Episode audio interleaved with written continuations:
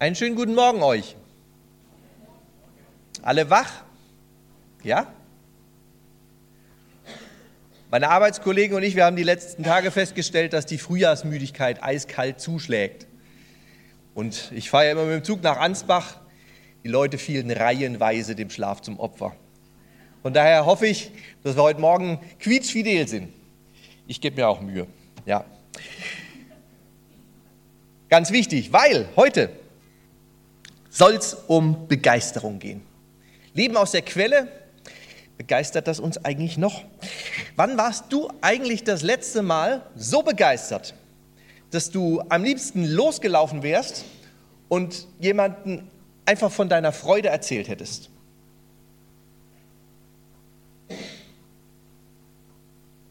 Hm. Gut, jetzt sind wir nicht alle so die Typen, ne? Nicht immer so machen.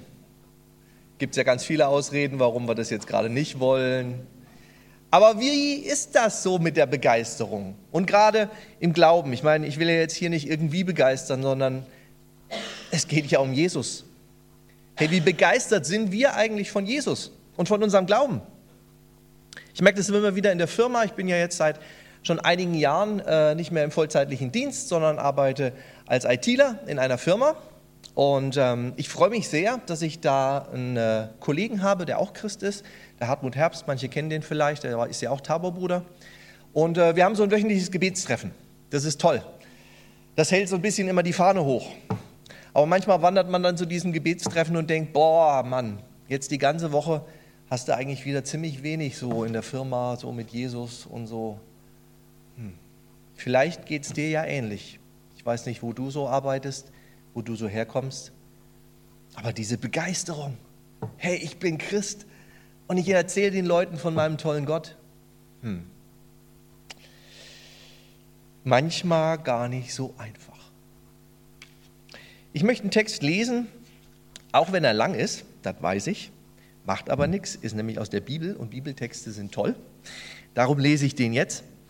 Und den brauchen wir auch, um das große Bild zu kriegen. Das ist ein Text, den viele von euch sicherlich kennen und der mich ehrlich gesagt schon viele, viele, viele Jahre begeistert. Schon eigentlich seit ich Teenager bin. Und zwar geht es um Johannes 4. Wir kennen die Geschichte als die Frau am Jakobsbrunnen oder irgendwas ähnliches, die Samariterin. Ich habe hier jetzt den Text nach der neuen Genfer Übersetzung die ist vielleicht nicht ganz so geläufig, da hört man vielleicht das eine oder andere noch mal ein bisschen neu. Und ich lese mal die Verse 4 bis 30, ja, tatsächlich, und dann sogar noch 39 bis 42. Da wird erzählt zunächst als Auftakt, dass Jesus äh, den Süden äh, verlassen möchte und in den Norden ziehen möchte. Und dann setzt Vers 4 ein und schildert uns, dass Jesus jetzt mit seinen Jüngern durch Samarien reisen muss. Und sein Weg führte ihn durch Sychar, eine samaritanische Ortschaft, in deren Nähe das Feld lag, das Jakob einst seinem Sohn Josef gegeben hatte und wo sich auch der Jakobsbrunnen befand. Historisch. Es war um die Mittagszeit und müde von der Reise hatte sich Jesus an den Brunnen gesetzt. Seine Jünger waren in den Ort gegangen, um etwas zu essen zu kaufen. Da kam eine samaritanische Frau zum Brunnen, um Wasser zu holen.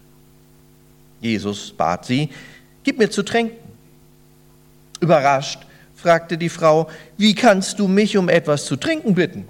Du bist doch ein Jude und ich bin eine Samaritanerin. Juden meiden nämlich jeden Umgang mit den Samaritanern. Jesus antwortete, wenn du wüsstest, worin die Gabe Gottes besteht und wer es ist, der zu dir sagt, gib mir zu trinken, dann hättest du ihn gebeten und er hätte dir Quellwasser gegeben, lebendiges Wasser. Herr, wandte die Frau ein, du hast doch gar nichts, womit du Wasser schöpfen kannst. Und der Brunnen ist tief. Woher willst denn du dieses lebendige Wasser nehmen? Bist du etwa mehr als unser Stammvater Jakob, der uns diesen Brunnen gegeben hat und selbst von diesem Wasser getrunken hat? Er und seine Söhne und seine ganzen Herden. Jesus gab ihr zur Antwort, Jeder, der von diesem Wasser trinkt, wird wieder Durst bekommen. Wer aber von dem Wasser trinkt, das ich ihm geben werde, der wird niemals mehr durstig sein. Das Wasser, das ich ihm gebe, wird in ihm zu einer Quelle werden, die unaufhörlich fließt bis ins ewige Leben. Herr, bitte gib mir von diesem Wasser, sagte die Frau. Dann werde ich nie mehr Durst haben und muss nicht mehr hierher kommen, um Wasser zu holen. Geh und rufe deinen Mann, entgegnete Jesus. Komm mit ihm hierher. Ich habe keinen Mann, sagte die Frau. Stimmt, erwiderte Jesus, du hast keinen Mann. Fünf Männer hast du gehabt. Und der, den du jetzt hast, ist nicht dein Mann. Da hast du die Wahrheit gesagt. Herr, ich sehe, dass du ein Prophet bist, sagte die Frau. Unsere Vorfahren haben Gott auf diesem Berg hier angebetet. Sage ich gleich noch was zu. Ihr Juden dagegen sagt, der richtige Ort, um Gott anzubeten, sei Jerusalem. Jesus erwiderte, Glaube mir, Frau, es kommt eine Zeit, wo ihr den Vater weder auf diesem Berg noch in Jerusalem anbeten werdet. Ihr Samaritaner betet an, ohne zu wissen, was ihr anbetet. Wir jedoch wissen, was wir anbeten, denn die Rettung der Welt kommt von den Juden. Aber die Zeit kommt, ja, sie ist sogar schon da, wo Menschen Gott als den Vater anbeten werden.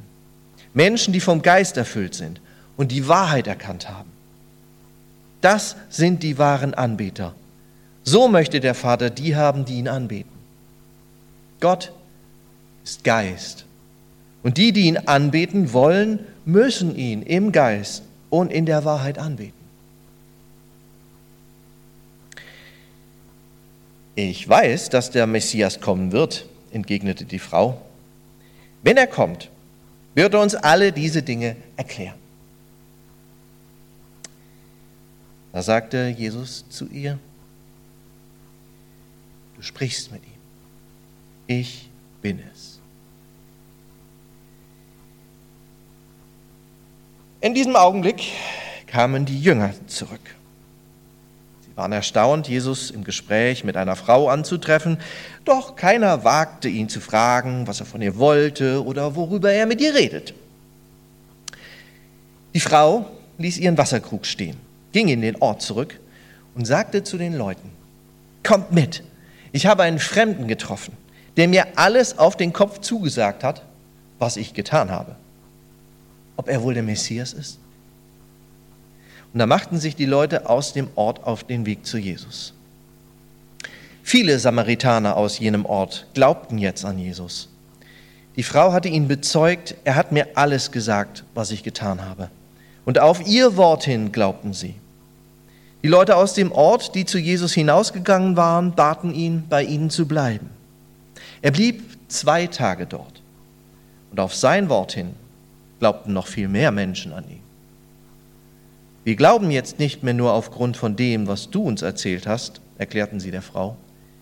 Wir haben ihn jetzt mit eigenen Ohren gehört und wissen, dass er wirklich der Retter der Welt ist. Dass er wirklich der Retter der Welt ist. Begeisterung diese Frau ist begeistert und sie läuft in diese Stadt hinein und erzählt von diesem Jesus. Und viele andere dadurch kommen zum Glauben und können selber aus tiefstem Herzen hinterher sagen, ich glaube das selbst, weil ich diesem Jesus begegnet bin und weil diese Begeisterung mich auch gepackt hat. Jetzt ist mir ganz, ganz wichtig, Begeisterung, wie ich sie jetzt meine heute, das ist ja nicht so, über, äh, so oberflächlicher Jubel. Das gibt es ja auch und das ist auch jetzt nichts Verkehrtes. Aber im Glauben fände ich das ein bisschen zu wenig. Begeisterung, wenn wir von Jesus begeistert sind, die sollte schon tief gehen. und von ganz tief innen kommen. Und das ist das, was mit diesen Leuten passiert. Ich glaube daran, dass die ganz tief innen bewegt waren. Wir glauben es jetzt selbst, sagen sie, weil wir Jesus begegnet sind. Was begeistert eigentlich so für Jesus? Was begeistert eigentlich dich für Jesus?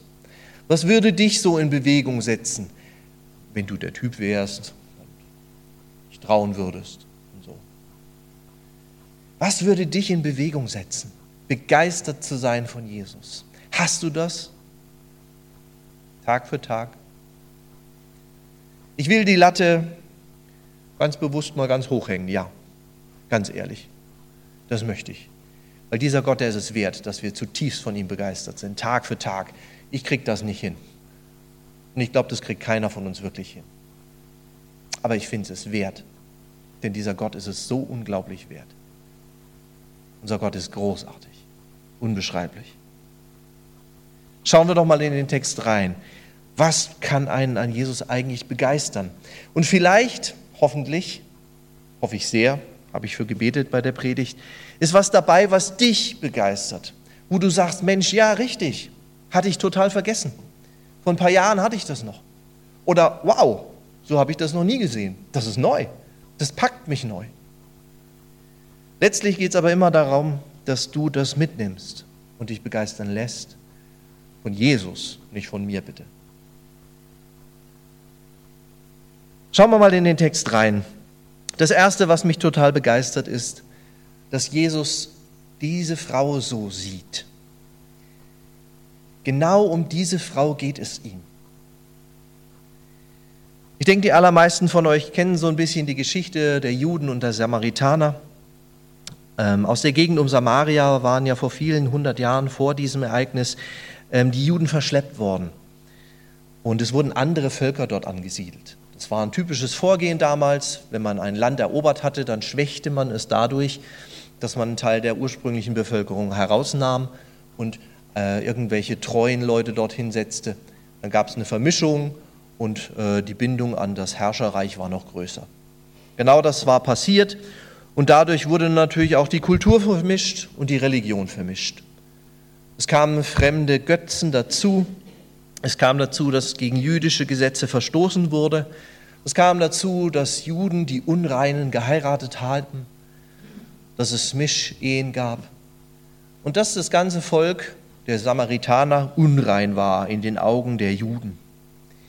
Außerdem war es auch noch so, dass die, Ju äh, dass die Samaritaner ja trotzdem noch ein Stück am jüdischen Glauben festhielten.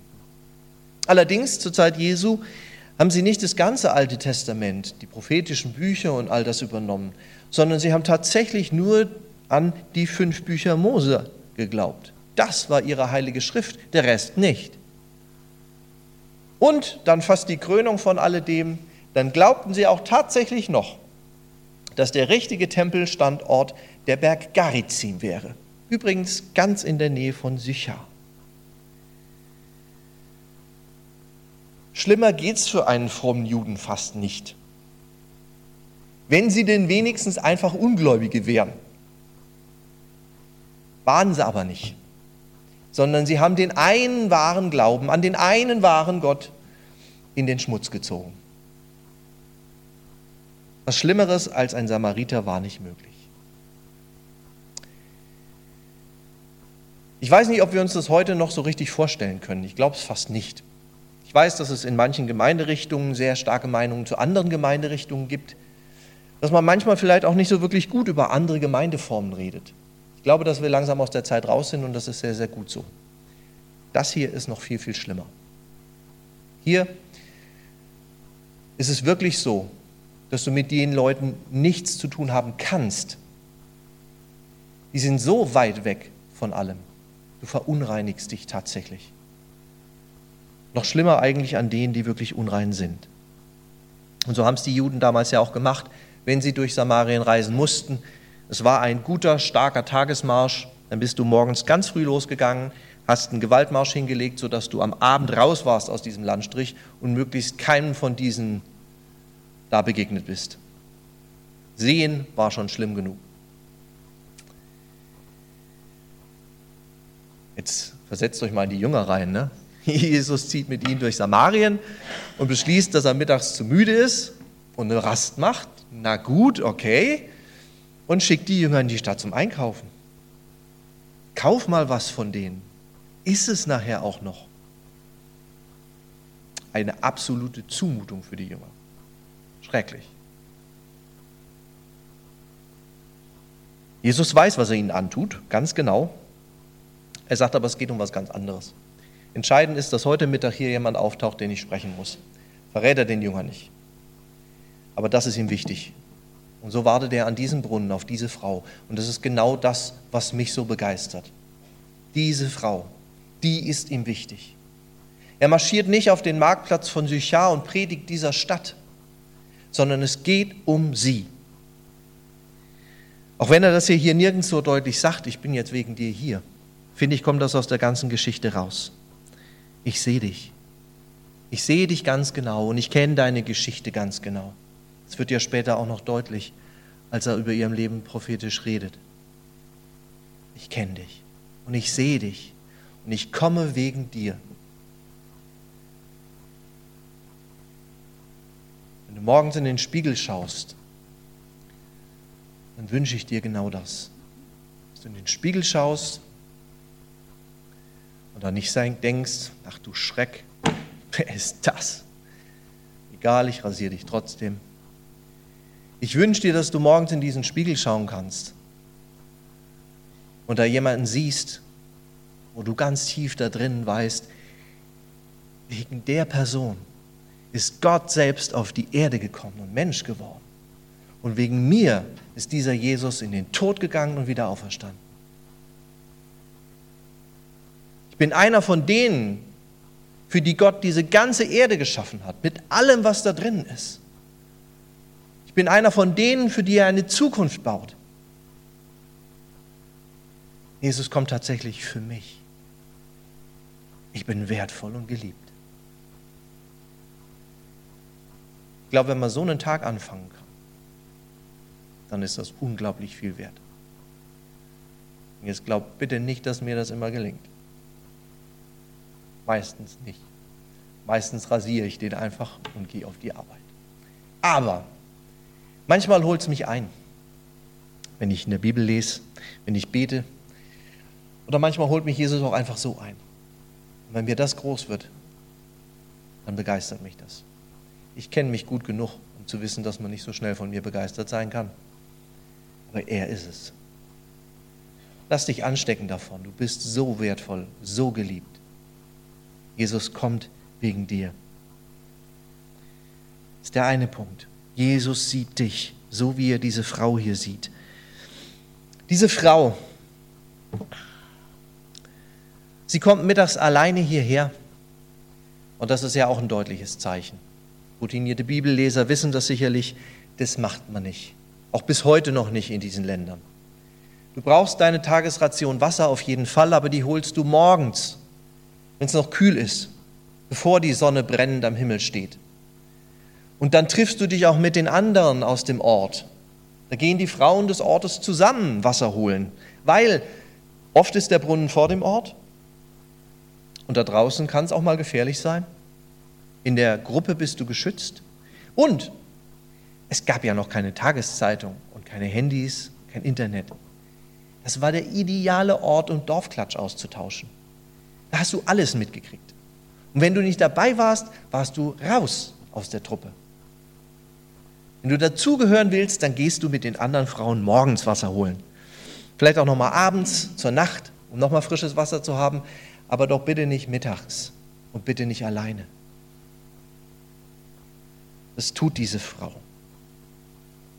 Warum ahnen wir aus dem Text? Sie ist eine Ehebrecherin. Zwar nicht einfach, sondern mehrfach. Und wer weiß, wir können es ja nur ahnen, aber einigen Frauen aus dem Ort hat sie wohl die Männer ausgespannt. Genaues erfahren wir nicht, geht uns ehrlich gesagt auch nichts an.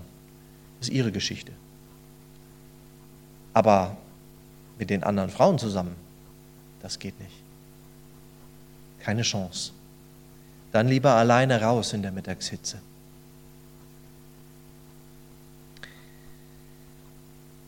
Vielleicht kennst du das auch. Vielleicht.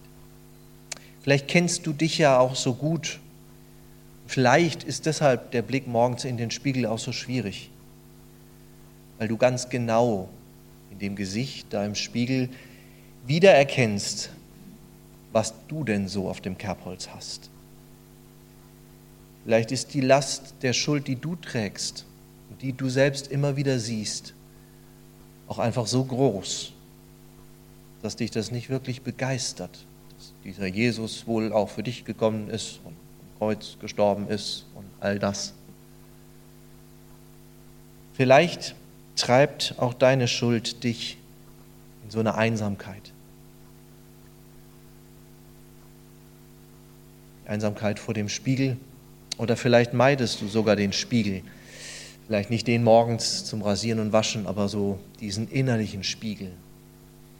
Dass du dir selber gar nicht in die Augen schauen kannst. Dass du dir selber vielleicht gar nicht verzeihen kannst. Dass du den Eindruck hast, du kennst dich so, so gut. Du änderst dich doch nicht mehr. Immer wieder fällst du da rein, dass du, was auch immer, so schlecht von den anderen denkst und redest. Dass du so schnell aus der Haut fährst. Dass du so feige bist. Dass du das mit dem Geld nicht so wirklich gut machst.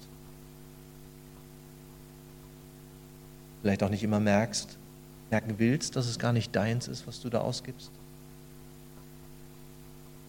Ich kenne die Schuld deines Lebens nicht. Und auch hier sage ich, sie geht mich letztlich nichts an. Aber vielleicht treibt sie dich in die Einsamkeit. Gehst auch du lieber einsam zu irgendeiner Wasserquelle irgendwo und nimmst dich raus aus der Gemeinschaft? Jesus überführt die Frau an der Stelle. Ich mache mal einen kleinen Sprung, weil das so gut passt hier. Er sagt zu ihr, hey, wenn du das Wasser haben willst, dann hol mal deinen Mann her. Warum? Sie will doch das Wasser haben. Nee, ja, so einfach ist das damals ja nun nicht. Lassen wir mal die Geschichte mit Juden und Samaritanern aus der Welt. Trotzdem ist sie eine Frau. Und Ladies, es tut mir sehr leid, aber damals war das so, dass die Frau nicht geschäftsfähig war für solche Dinge. Die durfte das halt nicht kaufen, dieses lebendige Wasser. Das ging nicht. Ja, was hier mitschwingt in ihrem Verständnis ist ja sogar irgendwie wahrscheinlich eine Quelle, irgendwas tatsächlich Materielles. Die hat Jesus, glaube ich, jedenfalls zunächst mal noch gar nicht verstanden, weil das ganz schön abgehoben ist, wovon er hier redet. Einen solchen Handel konnte die Frau nicht machen. Das geht nicht. Wenn Jesus ihr wirklich was verkaufen wollte, dann braucht er jetzt einen Mann. Das nützt nichts. Die Frage Jesu war völlig berechtigt, auch wenn wir vielleicht heute drüber stolpern. Ganz zu Recht sagt er, okay, ich gebe dir lebendiges Wasser, aber dann schaff mir bitte einen Handelspartner her, mit dem ich das handeln kann. Sonst geht es nicht. Und so schafft er auf ganz natürliche Art und Weise tatsächlich diesen Brückenschlag, dass sie dasteht und die Wahl hat. Was ist jetzt mit meiner Schuld? Ich kann keinen Mann herbeibringen. Und an ihrer Kleidung hat man wahrscheinlich gesehen, dass sie keine Jungfrau mehr war. Wahrscheinlich, wissen wir nicht genau. Was jetzt? Ich habe eine ganz, ganz hohe Achtung vor dieser Frau, bei ihrer ganzen Geschichte. Aber hier an diesem Brunnen, da sagt sie einen ganz, ganz kurzen, aber eindeutigen Satz. Eine Bilanz ihres Lebens. Gerade wenn wir uns mal reindenken in die Zeit damals, als es wichtig war, dass du irgendeinen Mann hattest, der für dich da war. Da bekennt sie ganz einfach und schlicht, ich habe keinen Mann. Habe nichts, was ich dir bringen kann. Und wenn ich diesen Satz sage, dann bekenne ich dir damit das Scheitern meines kompletten Lebens und all die Zerstörung, die ich in anderen Leben angerichtet habe. Diese paar wenigen Worte, das ist eine Generalbeichte, wie man so schön sagt. Sie beichtet, sie offenbart damit ihr ganzes Leben. diesen ganzen riesen Schutthaufen, das ganze Scheitern. Sie hat nichts zu bringen, gar nichts. Eigentlich könnte Jesus an der Stelle sagen, ja, dann können wir keinen Handel machen, dann gibt es das lebendige Wasser für dich nicht. Sie kann nichts bringen, aber sie gesteht es ein. Jesus sagt, ja genau, richtig. Du hast keinen Mann, beziehungsweise mit fünf Männern hast du schon was gehabt und jetzt lebst du mit einem zusammen, der ist auch nicht dein Mann. Aber du hast die Wahrheit gesagt. Du bekennst. Du stehst dazu. Vor mir hier an diesem Brunnen in der brüllenden Mittagshitze, da stehst du dazu und offenbarst diesen ganzen Schutthaufen deines Lebens.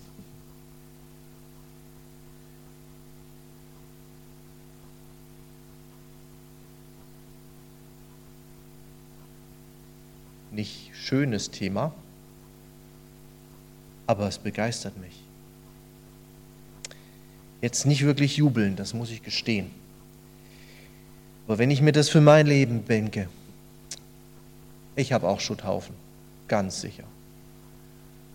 Und oft genug morgens vor diesem Spiegel denke ich, echt, für mich? Für mich ist er gestorben? Ernsthaft? Wenn dir das genauso geht, ja, er ist für dich gestorben. Oh ja. Und er ist der, vor dem du das aussprechen kannst vor dem du sagen kannst, hey, Jesus, das ist dieser Riesenschutthaufen meines Lebens.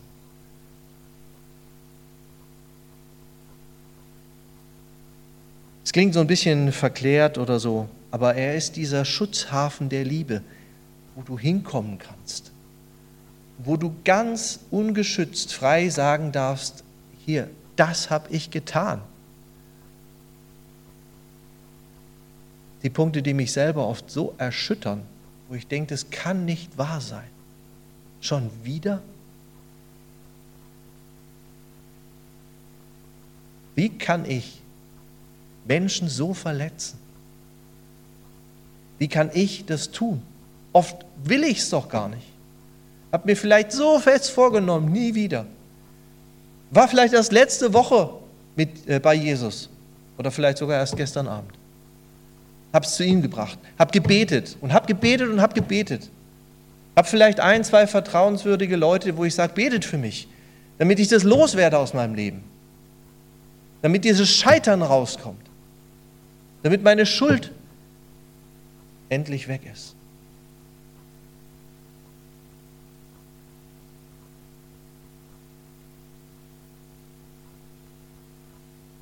Wenn du in dieser Wahrheit zu Jesus kommst, dann passiert etwas Unglaubliches.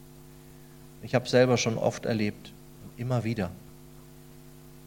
Nicht so leicht wischiwaschi. Nein, das nicht. So einfach drüber hinweggehen tut er nicht.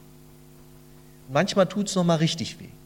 So wie wahrscheinlich auch bei dieser Frau, der Jesus ja nochmal konkreter sagt, ja, ja, ich kenne die ganze Geschichte, ich weiß das mit den fünf Männern und mit dem jetzt auch, weiß ich.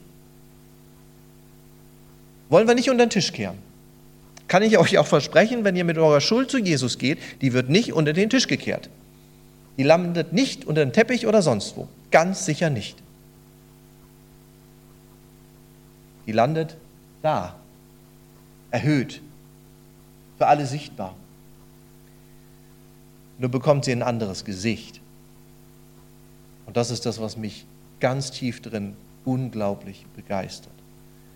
Sie bekommen plötzlich das Gesicht von Jesus selbst. Denn meine Schuld hängt da.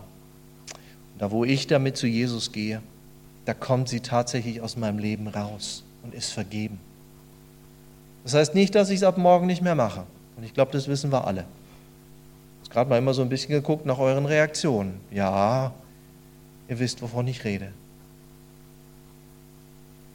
Hier geht es um eine Begeisterung die ganz anders ist als einfach nur lustig tanzen. Hier geht es um eine ganz tiefgehende Erleichterung. Die wünsche ich jedem von euch. Schuld muss nun mal weg. Sie muss raus aus unserem Leben. Und das ist dieser Punkt mit dem lebendigen Wasser.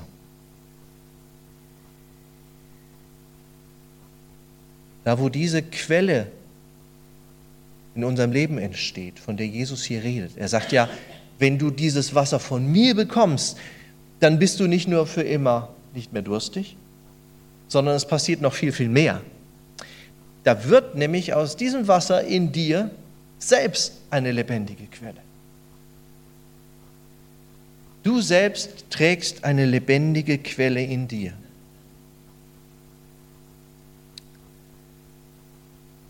Mir wird oft die Kraft geraubt im Alltag von so viel Zeug. Ich weiß es gar nicht anders zu sagen, weil es alles Mögliche ist. Im Moment die Frühjahrsmüdigkeit. Ich bin müde. Dann ist die Kraft weg. Oder so ein paar Kollegen, die ich habe. Arbeiten könnte ja so schön sein. Ne? Einmal mit Profis arbeiten. All solche Geschichten. Oder vielleicht ist es sogar deine Schuld, die dir immer wieder neu die Kraft raubt. Deine eigenen Ansprüche, deine Familie, die Kinder, die du, die du so lieb hast und die dir doch jeden Tag einfach die Kraft rauben. Du manchmal mehr aus der Haut fährst, als du es dir je vorstellen konntest. Ja, die können dann ja wahnsinnig machen, aber es ist ein anderes Thema. Jesus sagt, Du kriegst eine Kraftquelle in dir, in dir selbst. Damals spannendes Thema, da ging es ja noch um den Tempelstandort. Und das spricht die Frau ja auch an. Ja? Sie sagt, wo muss man denn jetzt wirklich hingehen? Als Samaritanerin hat sie gelernt, der Berg Garizim ist der Ort, an dem der Tempel Gottes steht. Und damals glaubte man ja noch daran, ich muss zu einem Ort gehen, um Gott zu begegnen. Garizim, okay. Aber die Juden sagen, in Jerusalem steht der Tempel. Und diese Frau offenbart plötzlich eine Tiefe, die man ihr vielleicht nicht zugetraut hätte. Die rennt nicht nur einfach von Mann zu Mann, sondern tief in ihrem Inneren sucht sie tatsächlich den Ort, an dem sie Gott begegnen kann. Wo ist der Ort, an dem ich tatsächlich Gott begegnen kann? Spannende Frage. Und übrigens hochaktuell. Hochaktuell. Ich arbeite in einem mittelständigen Unternehmen. Wir sind jetzt 170 Leute, die allermeisten zwischen 25 und 35, sage ich mal. Ich bin da einer von den Opas. Und ähm, diese Frage ist hochaktuell. Auch wenn die so natürlich keiner zugeben würde. Das ist klar. Aber hey, wo verwirkliche ich denn mein Leben? Wie mache ich das? Wir leben in einem Supermarkt der nicht nur religiösen Ansichten, sondern überhaupt irgendwie Ansichten. Und ich stelle mir meinen Mix zusammen. Ich glaube das so, wie ich will. Und das darf ich auch und das darf auch jeder andere. Und da können wir auch lustig darüber diskutieren. Einen Anspruch für mich lege aber ich fest. Wo ist eigentlich der Ort, wo ich mich verwirklichen kann, wo ich vielleicht die Göttlichkeit in mir entdecke oder irgendwelchen anderen Wesen begegne. Wenn ich an meine Kollegen denke, das ist ein atemberaubender Mix aus allem Möglichen, was ich da treffe. Ja? Dadurch, dass wir zu Zalando gehören, haben wir auch noch recht viel Kontakt nach Berlin und viele in der Firma sind sowieso in der Weltgeschichte unterwegs, bereisen Europa oder sogar darüber hinaus. Die tragen alles zusammen, von überall. Unglaublich. Also für mich tatsächlich manchmal. Unglaublich, wie man es glauben kann. Aber sie tun es. Wo ist denn der Ort? Wo begegne ich denn Gott?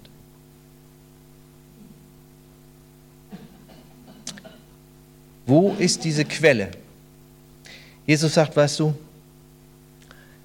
die Quelle, die kann in dir sein. Und auf diese spannende Frage, wo ist denn jetzt der Tempelstandort, da sagt er, naja, weißt du, die Zeit kommt, da geht es nicht mehr um den Garizim und um Jerusalem. Da geht es nicht mehr darum, dass du den richtigen Ort findest. Da geht es vielleicht auch gar nicht mehr darum, wie du denn genau das Ritual vollführst, um Gott zu begegnen. Entscheidend ist, dass da drin. Jesus sagt, im Geist und in der Wahrheit. Über die Wahrheit haben wir gerade schon gesprochen. Diese offenbarende Wahrheit, dass ich sage, hey, hier bin ich einfach mit all meinem Mist. Und dieses andere, was er hier immer wieder anspricht, im Geist. Dieser Geist, der Heilige Geist, den er hier anspricht, der wird in dir zu einer Quelle. Und das ist was, was mich immer wieder neu begeistert. Tatsächlich. Dieser Gott, der dreieine Gott, der aus dem Vater, quasi dem Schöpfer besteht, aus Jesus, der tatsächlich so wurde wie ich, der hier rumgerannt ist auf zwei Beinen, der das kennengelernt hat, wie das ist, als Mensch zu leben. Dass dieser Gott, der all das umspannt, ja, diese ganze Welt geschaffen hat und der mein Leben kennt, weil er auch so rumgelaufen ist. Dieser Gott hat noch diesen dritten Aspekt, diesen Heiligen Geist. Und das ist noch atemberaubender. Denn das ist dieser Teil, den er in uns hineinlegt, in dich. Und wenn du morgens vor dem Spiegel stehst und dieses Gesicht da anschaust, vergiss das nicht. Der heilige Gott selbst möchte in diesem Körper wohnen. Der heilige Gott selbst sagt, das soll mein Tempel sein. Nicht Garizim, nicht Jerusalem. Alles Bauwerke wird vergehen. In dir will ich wohnen. Das ist der Tempel. Das ist das, wo ich hingehöre, wo ich sein will. Mitten in deinem Leben. In diesem unrasierten Moment morgens, genauso wie in dem Moment, wo du wieder scheiterst. Und genauso auch wieder in dem Moment, wo wir miteinander diesen Moment aufräumen. Wo ich dich neu füllen darf. Wo deine Seele wirklich wieder jubeln kann. Wo du frei wirst. Und wo du eine Spur davon spüren kannst, wie das ist, was ich wirklich mit dir vorhabe. Wie die Zukunft sein wird. Wie ein echtes Leben gedacht ist. Wir leben hier in einer gefallenen Welt. Das ist so. Das hier ist ein Projekt auf Zeit. Das ist deshalb nicht unbedingt schlecht. Aber es ist ein Zeitabschnitt deines Lebens. Ich will hier keine Jenseitsvertrösterei betreiben. Das stimmt nämlich auch nicht. Das hier ist unser Leben. Jeder einzelne Tag und jeder einzelne Schritt. Und der hat Folgen für die Zukunft. Der gehört dazu. Und auch in der Zukunft wirst du immer noch der sein, der du hier bist, aber befreit, verwandelt, und ich wünsche dir so, dass du das morgens im Spiegel siehst, weil dieser heilige Gott in dir leben möchte und es tut. Der zieht nicht aus, wenn du sündigst. Er ist immer noch da. Wenn du dein Leben diesem Gott öffnest, dann ist diese lebendige Quelle in dir. Du bist der Tempel Gottes.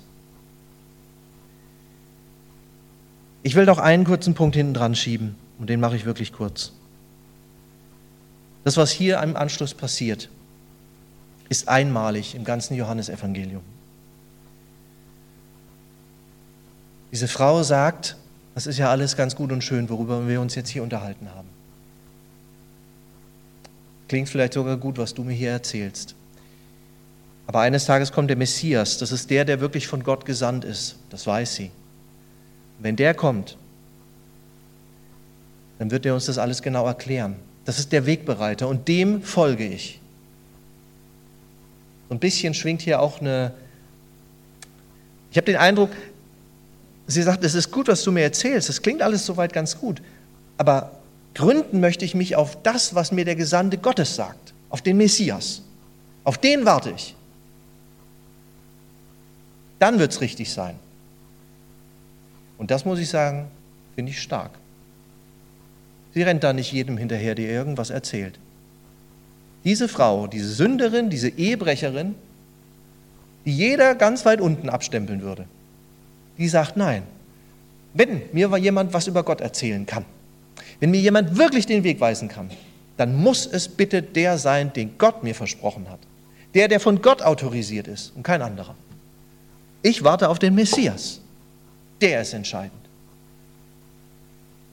Und dann passiert dieses Einmalige im Johannesevangelium. An keiner anderen Stelle passiert das, was Jesus jetzt hier tut. Er sagt, du sprichst mit ihm, ich bin es. Ich bin es. Das Johannesevangelium ist unter anderem dafür bekannt, dass es die Ich bin-Worte enthält. Diese Einleitung, Brot des Lebens und all das andere. Ich bin es. Und in diesem Ich bin es steckt ja der Name Gottes selbst. Ich bin der, der ich bin. Oh, an dieser Stelle offenbart ihr sich Gott selbst, der Lebendige, wie keinem anderen in diesem ganzen Bericht des Johannes. Was wir hier erleben, ist eine Gottesbegegnung, die ganz, ganz, ganz tief geht.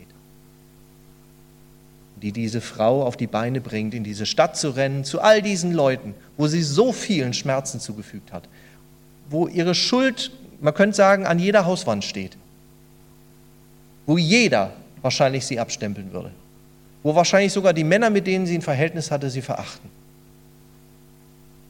In diese Stadt rennt sie hinein und womit drückt sie ihre Begeisterung aus? Womit weist sie auf Jesus hin? Ich habe einen Fremden getroffen, der mir alles auf den Kopf zugesagt hat, was ich getan habe. Genau das, was sie vorher von all diesen Leuten getrennt hat, genau das wird jetzt der Kernpunkt ihrer Botschaft. Meine Schuld. Schaut euch den an, der meine Schuld kennt und der sie mir vergibt. Wir haben ihn jetzt mit eigenen Ohren gehört und wissen, dass er wirklich der Retter der Welt ist. Was begeistert dich an diesem Jesus? Ich habe jetzt ein paar Sachen aus dieser Geschichte aufgezeigt, die mich immer wieder begeistern. Ich würde mich sehr freuen, wenn dabei irgendwas dich ein Stück gepackt hat. Das Entscheidende ist aber, dass du dich von Jesus packen lässt. Dass du dir vielleicht jetzt noch mal einen Moment nimmst und ihm begegnest, vor ihn trittst und dich von ihm füllen lässt. Lass uns einen kurzen Moment der Stille haben und dann bete ich.